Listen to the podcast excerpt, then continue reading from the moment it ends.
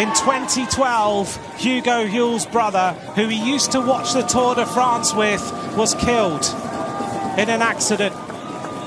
Since then, he said, I want to win a stage of the Tour de France in memory of my brother Peric. He now makes his way into the finish. He's going to do it. Four hours, 23 minutes. And the memory of Hugo Huel's brother Peric has driven him to a stage win in the Tour de France. He points to the sky in memory. Hugo Huel of Canada wins for his brother Peric here in Foix. On est de retour aux amateurs de sport sur l'ensemble du réseau Cogeco. Ce qu'on vient d'entendre, c'est la 16e étape du Tour de France cette année avec euh, la description là-bas. Et ben, vous l'avez reconnu, c'est Hugo Hull, qui, euh, cycliste de chez nous, qui a remporté cette épreuve-là. Il est avec nous en direct de Monaco. Salut Hugo! Salut. Eh, tout d'abord, ben, félicitations. Euh, on se parle une semaine, jour pour jour, après, après cette victoire d'épreuve-là, mais je voulais te le dire personnellement, félicitations. Merci, merci. J'avais pas réalisé encore que ça faisait déjà une semaine. Ben, écoute, le temps passe vite, mais c'est ça, en fait. En entrevue mardi dernier, quelques minutes, quelques heures après cette victoire d'étape-là, tu disais que tu réalisais pas encore l'impact de cette victoire-là. Une semaine après, comment on se sent? Moi, je me, sens bien, très content de, ce que j'ai pu accomplir. Euh, c'est clair qu'il y a eu toute une vague de, de, de, support euh, après cette, euh, cette victoire-là.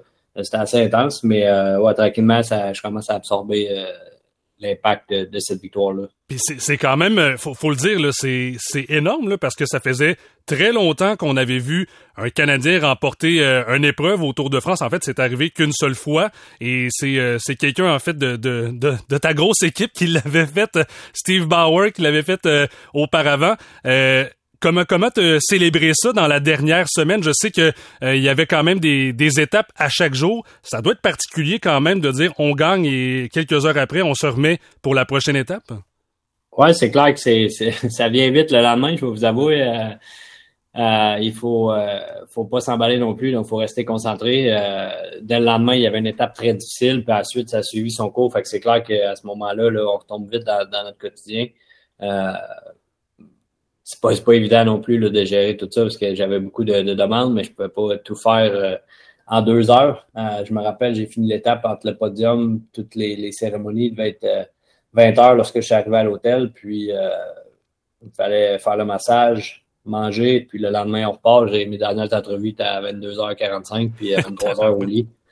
Et le lendemain, ça repartait pour 150 km aussi difficile avec la chaleur. Donc euh, c'est clair que la main, j'avais les jambes un petit peu plus raides, puis après ça, j'ai repris mon allure. Là, ça, ça, ça allait bien, mais euh, pas facile d'absorber tout ça euh, à une seule soirée. Ben, c'est ce que j'allais dire. On le voyait quand même dans l'épreuve du lendemain, focalisé sur les, les, différentes montées, les, les, différents, les différents tournants aussi.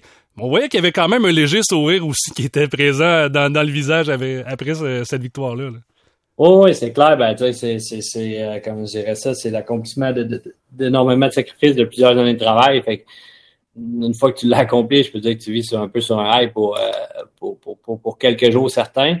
Et euh, en plus, j'avais quand même beaucoup d'encouragement par la suite. les spectateurs français sur le bord de la route me reconnaissaient, scandaient mon nom, donc ça fait quand même un bon changement. Je pense que mon histoire a touché beaucoup de monde en Europe aussi et euh, j'ai ressenti réellement une, grosse vague d'affection. Ben, on parle de, de vague d'affection, puis euh, pour ceux, et celles qui, sont peut-être moins au courant, tu originaire de Sainte-Perpétue, justement, euh, du côté du centre du Québec.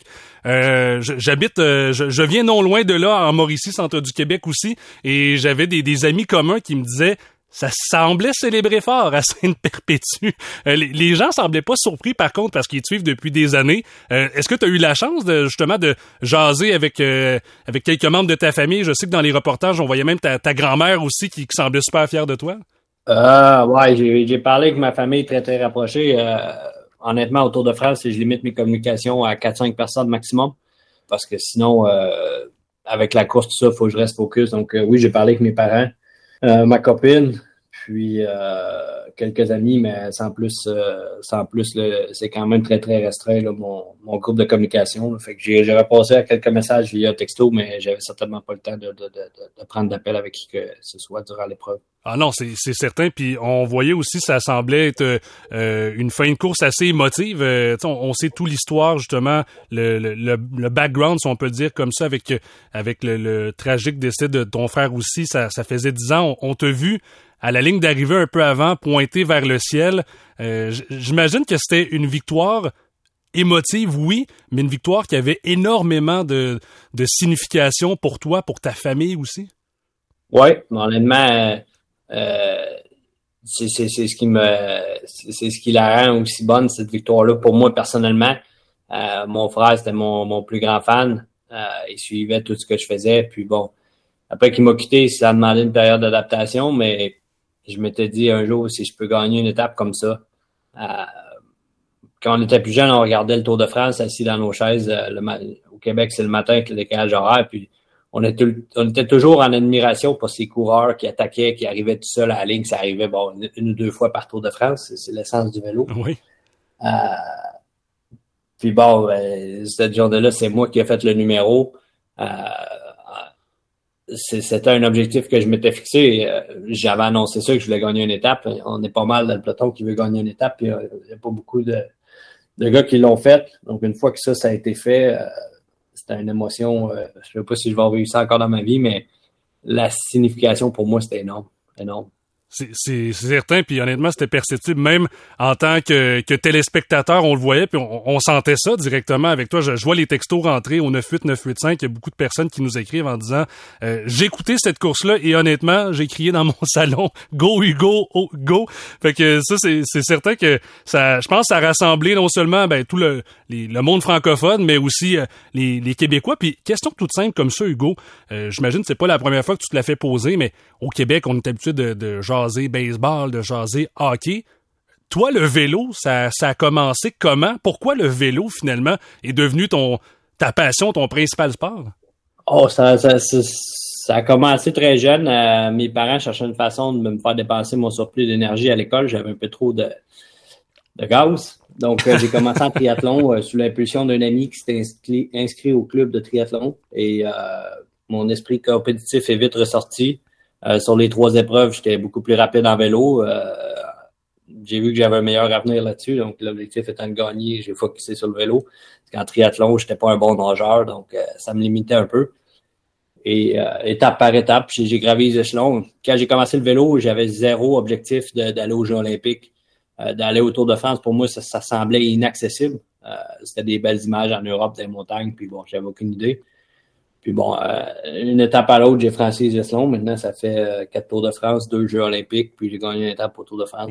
J'ai accompli beaucoup plus que ce que j'aurais pu croire. Euh, j'ai commencé ça pour, pour m'amuser. Les gens me trouvaient un peu bizarre à, rouler dans les champs de maïs en vélo, mais bon, j'ai fait mon chemin depuis. C'est sûr que c'est pas très démocratisé au Québec, le, cycliste professionnel. Il faut s'expatrier en Europe. C'est une, c'est un des plus gros sacrifices pour réussir mais euh, ça amène des belles choses. Je pense, je pense qu'honnêtement, tu vas l'avoir rendu populaire et c'est sûr qu'il y a des, des, petits gars, des petites filles qui ont regardé ça, qui vont me dire peut-être à leurs parents, peux-tu avoir un vélo peut-être? Peux-tu m'acheter euh, une bicyclette pour que je puisse commencer à faire, euh, faire comme Hugo? Et euh, peut-être en terminant, Hugo, je, je, sais que je dois te laisser aller parce que tu as quand même plusieurs entretiens avec des, d'autres collègues des médias. je sais qu'en septembre, on a rapporté qu'on allait peut-être avoir la chance de te voir dans différents Grands Prix cyclistes à Montréal, à Québec. Ça fait quand même un certain moment que tu n'es pas revenu ici au Québec.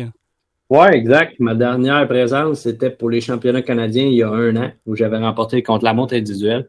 Euh, je peux vous confirmer ma présence au Grand Prix cycliste de Québec et Montréal. J'ai pas encore mon, mon, horaire de déplacement, mais c'est certain que je vais être sur ces compétitions-là. C'est confirmé par mon équipe.